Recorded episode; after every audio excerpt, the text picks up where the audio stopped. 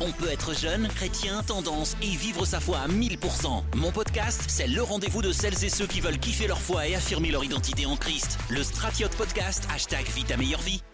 Salut à toi, j'espère que tu vas bien. On se retrouve du coup pour le troisième épisode sur cette série sur la sexualité. Et là, je vais vous parler du coup de la sexualité pendant le mariage. Et si vous n'êtes pas marié, là, faut pas écouter cet épisode. Je parler de termes très, très francs, ok? Donc si vous engagez à écouter cet épisode, ne faites pas les choquer après, hein, ok? Moi, je suis, je suis pas là pour être hypocrite avec vous. On va dire les termes, on va dire les choses. Comme ça, au moins, c'est clair pour tout le monde, ok? Sur cette partie, encore une fois, le monde... Le monde nous a fait penser à tout et n'importe quoi. Et je pense que c'est plus par rapport à la pornographie. Euh, parce que carrément, j'ai vu des hommes de Dieu dire oui, oh, la position du, du missionnaire, c'est une position satanique. Pardon. Et je trouve que les gens ils sont tellement motivés dans leur truc, c'est ouf. Bref, euh, encore une fois, je pense que la pornographie et les trucs comme ça, en fait, nous, nous a bousillé notre tête. Ça a bousillé notre tête. Si jamais vous avez jamais regardé de pornographie, ne regardez jamais de pornographie dans le nom de Jésus. C'est. Euh, ça, ça, bousille votre, votre, votre, votre façon de voir les choses. Ok? Alors que de base, à l'origine, lorsque Dieu a, créé Adam et Ève, la sexualité dans le cadre du mariage, c'est quelque chose de sain. Ok? Lorsque, lorsque vous commettez un acte sexuel dans le cadre du mariage, vous ne péchez pas. Au contraire, ça peut être même comparable à un acte d'adoration. En fait, c'est quelque chose qui est sain pour Dieu, la sexualité dans le cadre du mariage. Mais la société a tellement pourri ça que pour nous, c'est quelque chose de sale. Ok Alors que c'est pas le cas. Dans le cadre du mariage, c'est quelque chose de sain, même si le monde a perverti cela. Euh, ce que j'ai envie de vous dire, c'est que la première chose dans le mariage et hors cadre de sexualité, la chose la plus importante à faire, c'est la communication. Ok C'est communiquer. D'accord? Il faut discuter de ces choses. Ça ne devrait pas être quelque chose de tabou entre vous. Et il faut continuer à attiser la femme, faut que votre femme aime son corps, faut que votre homme aime son corps. Ok, c'est des choses en fait qui ne devraient pas être tabous entre vous parce que quand il y a des tabous, c'est là où il y a des frustrations, etc. Donc vraiment communiquer de ces choses, partager ces choses. Du coup, j'ai quelques versets pour vous.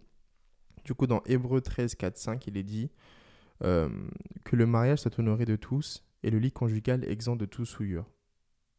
Car Dieu jugera les débauchés les adultères. Ne vous livrez pas à l'amour de l'argent, contentez-vous de ce que vous avez car Dieu lui-même a dit, je ne te le délaisserai point, et je ne t'abandonnerai point.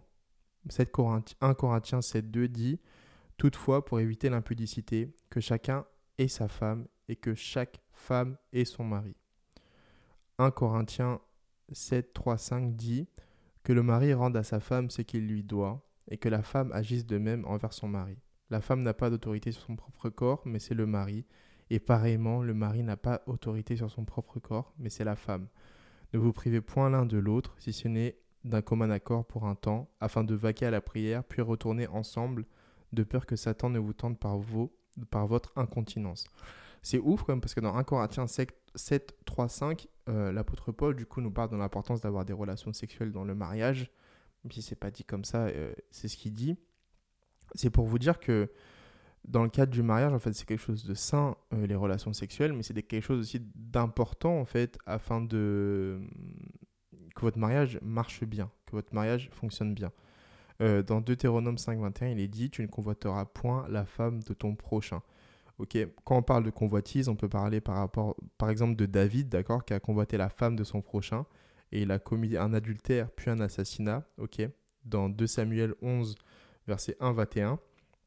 Et euh, on, peut, on, peut, on peut montrer encore une fois l'importance des pensées, d'accord? J'en ai parlé dans les épisodes précédents, mais l'importance des pensées, d'accord? Il faut contrôler ses pensées, il faut contrôler ses pulsions, il faut contrôler ses, ses, envies, ok? Mais euh, tout ça pour vous dire que,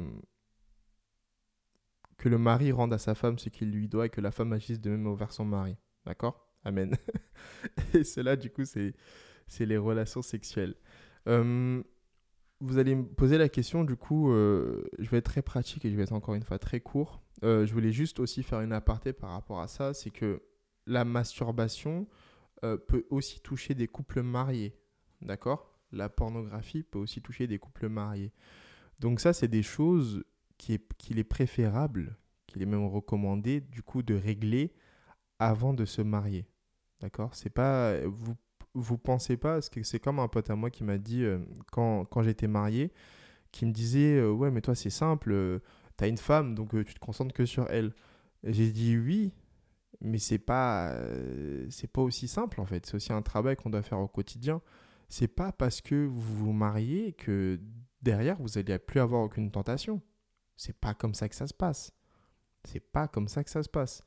C'est pas parce que avant le mariage vous vous masturbez que après le mariage hop comme vous avez des relations sexuelles euh, ça va ça va disparaître par miracle c'est pas comme ça que ça se passe ok il faut pas faut pas vous faut pas penser que le mariage, c'est la solution à tout.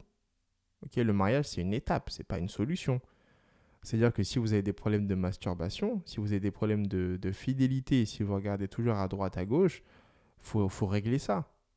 faut vraiment régler ça. faut pas penser que le mariage va régler quoi que ce soit. Le mariage va peut-être vous, euh, comment dirais-je, vous fixer un, but, un objectif, vous dire que oui, maintenant j'ai une femme, j'ai un homme, c'est sur, sur lui, sur elle que mes regards doivent être fixés il n'y a que elle ou lui dans ma vie, etc. Oui, gloire à Dieu pour ça. Mais les choses d'à côté, c'est des choses qu'il faut que vous régliez avant le mariage, de préférence. D'accord? Parce que si vous ne réglez pas ça avant le mariage, ces choses vont vous suivre, en fait, euh, vont vous suivre après, après le mariage. Ok?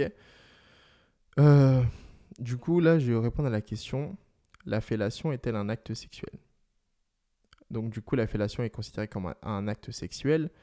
Et. Euh, j'ai envie de vous dire que dans le contexte conjugal, il faut vous laisser conduire par votre conscience, ok? Et décider de ce qui est bien pour vous ou de ce qui ne l'est pas. Je sais que le Cantique des Cantiques de Salomon, du coup, il fait allusion, mais il n'y a pas vraiment de passage explicite à ce sujet. Donc là, je ne peux, pas, peux pas vous dire euh, oui, c'est bien, non, c'est pas bien. Vous faites ce que vous voulez. D'accord? Vous faites ce que vous voulez euh, concernant vos pratiques sexuelles dans votre mariage. Vous faites vraiment ce que vous voulez. Et je vous invite vraiment de décider en fait dans votre conscience. Et pour ça, je vous invite du coup à lire euh, Jean 8, 9, Romains 9, 1, 1 Corinthiens 10, versets 25 et 29, et 2, Corinthiens 1, 12. Et bien sûr, hors du mariage, c'est un péché, d'accord La fellation. Euh, du coup, c'est parce que la Bible nous enseigne à fuir l'immoralité sexuelle et la fornication parce qu'on ne peut pas toucher à ce qui ne nous appartient pas. Mais dans, dans, le cadre du mariage, en fait, euh, il n'y a, pas, y a, y a pas vraiment de... À part un livre, du coup, Cantique des Cantiques, quand vous lisez Cantique des Cantiques, c'est un livre qui est chaud. Hein. c'est un livre qui est torride, même. Mais, euh, mais ça vous montre un peu euh, que la Bible n'a pas honte de ça, en fait. Mais dans le cadre du mariage, il n'y a pas... A pas de limite à votre sexualité. D'accord? Je mettrai juste un point, euh, un point, d'accord, à la pratique de la sodomie, parce que du coup, dans la Bible, il y a écrit comme quoi c'est une pratique, dans l'Ancien Testament, il, est souvent dit que c'est une pratique qui est maudite, etc. Donc ça, je mettrai euh, un point par rapport à ça, plus creusé par rapport à ça. Mais sinon, pour les autres choses, voilà, que cela soit fait dans votre propre conscience, cela soit fait par rapport aussi à ce que la Bible vous.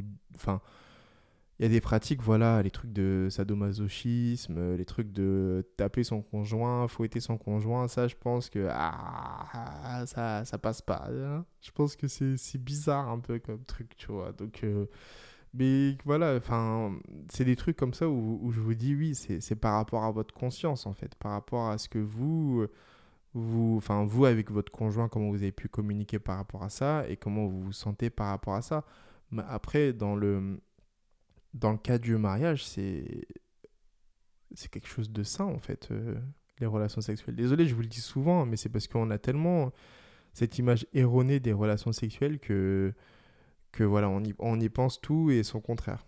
Enfin bref, en tout cas, laissez-vous, euh, une fois que vous serez marié, communiquer de ça avec votre conjoint, ok, n'ayez pas honte. Et euh, laissez-vous guider aussi par le Saint-Esprit, d'accord, qui nous guide sur toutes choses, même ces choses-là. Et voilà. Du coup, la dernière question, c'est à quelle fréquence avoir des relations sexuelles? Euh, Tout est fait de façon hebdomadaire, d'accord? Par exemple, on va quelques fois à l'église dans la semaine, on fait quelques fois du sport dans la semaine. Et euh, tout comme cela, il faudrait créer un, bon cycle pour avoir des relations sexuelles. C'est un peu ennuyant quand c'est dit comme ça, mais c'est vrai que quand on se marie, on pense qu'on va faire l'amour tous les jours. Alors que c'est pas ça en fait la réalité du mariage. Au début, vous faites l'amour tous les jours et puis après, il y a une sorte de routine qui se met en place. Et au niveau du, nombre de fois de relations sexuelles dans la semaine, j'aurais, du coup, c'est de une à quatre fois à peu près, par semaine. Quatre fois, c'est un rythme soutenu. Hein. du coup, c'est pas moi qui le dis, j'ai lu plusieurs livres sur les relations sexuelles et je pense que c'est une bonne, une bonne moyenne. Le plus important, moi, je vous conseille quand même d'avoir au moins minimum une fois par semaine des relations sexuelles parce que c'est quelque chose qui, qui rapproche un couple en fait. Parce que quand vous, enfin, vous formez qu'une seule chair, quand vous êtes marié, vous formez qu'une seule chair et ça aussi, en fait, ça fait partie du mariage.